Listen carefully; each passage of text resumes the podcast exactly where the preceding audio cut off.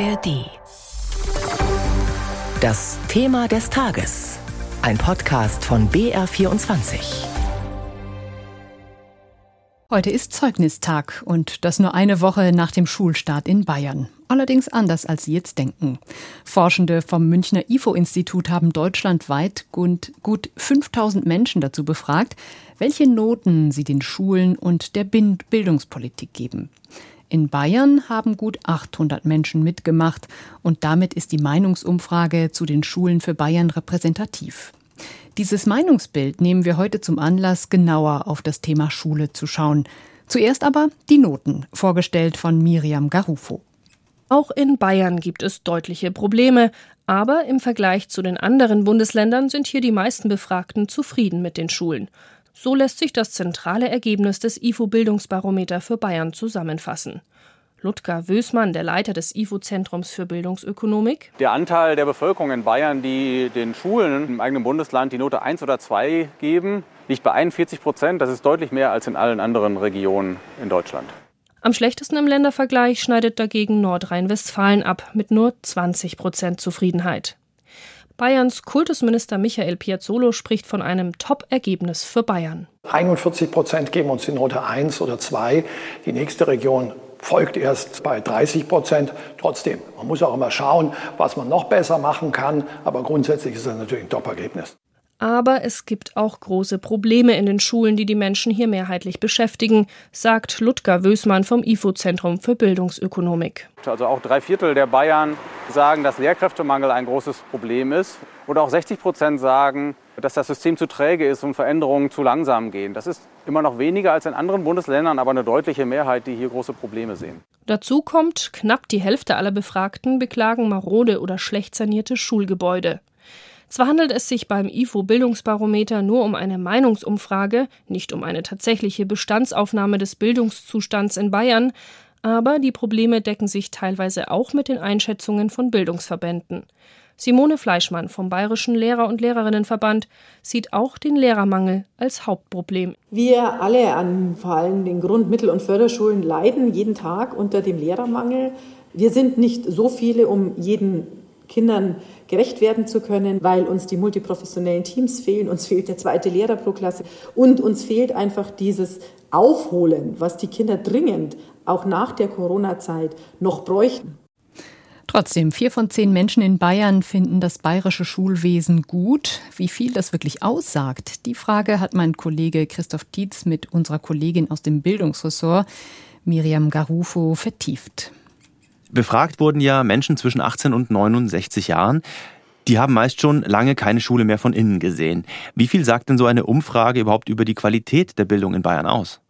Ja, richtig. Man muss betonen, das IFO-Bildungsbarometer, das waren keine Bildungsexpertinnen oder Bildungsforscher, die da befragt wurden. Es ist also keine Problemanalyse sozusagen, sondern eben nur eine Meinungsumfrage. Und das IFO-Institut sagt, naja, es will ja eben nicht nur zeigen, was falsch läuft schon, sondern eben auch eine Stimmungsabfrage. Hat zum Beispiel auch die Frage gestellt, wie wahlentscheidend ist denn die Schul- und Bildungspolitik für Sie? Und da kam raus, dass in Bayern eine große Mehrheit, also 76 Prozent, sagt, ja, Bildungspolitik ist wichtig für die Entscheidung zur Landtagswahl. Und um zur Frage nochmal zurückzukommen, man kann schon sagen, dass diese normalen Menschen, die vielleicht die Schulzeit schon hinter sich haben oder es Thema nur aus dem Radio kennen, zum Beispiel, dass sie schon den Finger in die Wunde gelegt haben. Dass das Hauptproblem eben Lehrkräftemangel zum Beispiel, dass sich das auch mit den Expertinnen und mit Forschern äh, deckt, dass sie das auch so sehen, wie wir vorhin gehört haben von der Simone Fleischmann vom BLLV. Also das stimmt schon. Mhm. Also auch spannend mit Blick auf den 8. Oktober, auf die Landtagswahl, hast du gesagt. Lehrermangel, eins der Kernprobleme. Viele Grundschulklassen wurden in diesem Jahr ja zum Schulstart wirklich bis zum Maximum von 28 Kindern aufgefüllt. Was will Piazzolo denn beim Thema Lehrermangel unternehmen? Ja, genau. Also Lehrkräftemangel, um das nochmal zu sagen, drei Viertel aller Menschen sagen das, dass es ein Problem ist. Und Piazzolo gibt das schon auch zu. Der hat mir gesagt, noch eine ganze Weile wird es in den kommenden Jahren uns beschäftigen. Aber er hat mir auch gesagt, dass er findet, dieses Jahr sei die Unterrichtsversorgung gesichert. Bayern habe das aus seiner Sicht gut hinbekommen, so wörtlich. Naja, man muss natürlich sagen, es ist kurz vor der Wahl und Piazzolo hat schon äh, einige Maßnahmen beschlossen für mehr Lehrkräfte, zum Beispiel die Maßnahmen für mehr Quereinsteiger in Bayern, die allerdings auch erstmal ein zweijähriges Referendariat durchlaufen müssen zum Staatsexamen. Oder zum Beispiel die bessere Bezahlung für Grundschullehrkräfte. In den kommenden Jahren sollen die schrittweise angehoben werden auf die Besoldungsstufe A13. Es gibt immer noch Bildungsexpertinnen und Experten, die auch andere Maßnahmen fordern, wie zum Beispiel eine grundsätzliche Reform bei der Lehrerausbildung, dass man daran gehen müsste. Aber lustigerweise zeigt auch eine Frage beim Bildungsbarometer, dass größere Klassen niemand will. Rund 80 Prozent deutschlandweit lehnen so große Klassen mit 28 Schülerinnen und Schülern oder mehr ab. Wir haben ja auch den Ton gehört von Piazzolo. Er hat sich ja dann erstmal auch für diese Umfrage auf die Schulter geklopft, muss man sagen. Vier von zehn Leuten haben gesagt, eins, Note eins und zwei. Das ist jetzt auch nicht berauschend, aber es ist immerhin der beste Wert in ganz Deutschland, was die Umfragen zu Schulen angeht. Jetzt ist ja aber vor der Wahl, nicht nach der Wahl. Wird das denn klappen mit dem Heranschaffen von mehr Lehrkräften? Ja, also wie gesagt, man muss sehen, jetzt das Schuljahr mal noch ein bisschen ins Land gehen lassen. Äh, für dieses Jahr langfristig muss meiner Meinung nach schon auch die Lehrerausbildung angegangen werden. Und es gibt auch noch weitere Forderungen, zum Beispiel die bildungspolitische Sprecherin der Landtagsgrünen, Gabriele Triebel, sieht auch in dem IFO-Bildungsbarometer keinen lobenden Schulterklopfer, sondern einen Arbeitsauftrag. Sie fordert zum Beispiel auch eine bessere Lehrerreserve aufzubauen. Also es sind schon noch einige Maßnahmen im Raum, die man angehen könnte. Ein erneuter Bildungsschock war ja im Mai das Ergebnis der Iglu-Studie. Jedes vierte Kind liest demnach am Ende der Grundschule so schlecht, dass es zum wirklichen Verstehen von Texten nicht reicht. Die Forscherin, die das für Deutschland herausgefunden hat, war Nele McElveny und die sagt, in Deutschland wird zu wenig Lesen unterrichtet. Hören wir da mal kurz rein.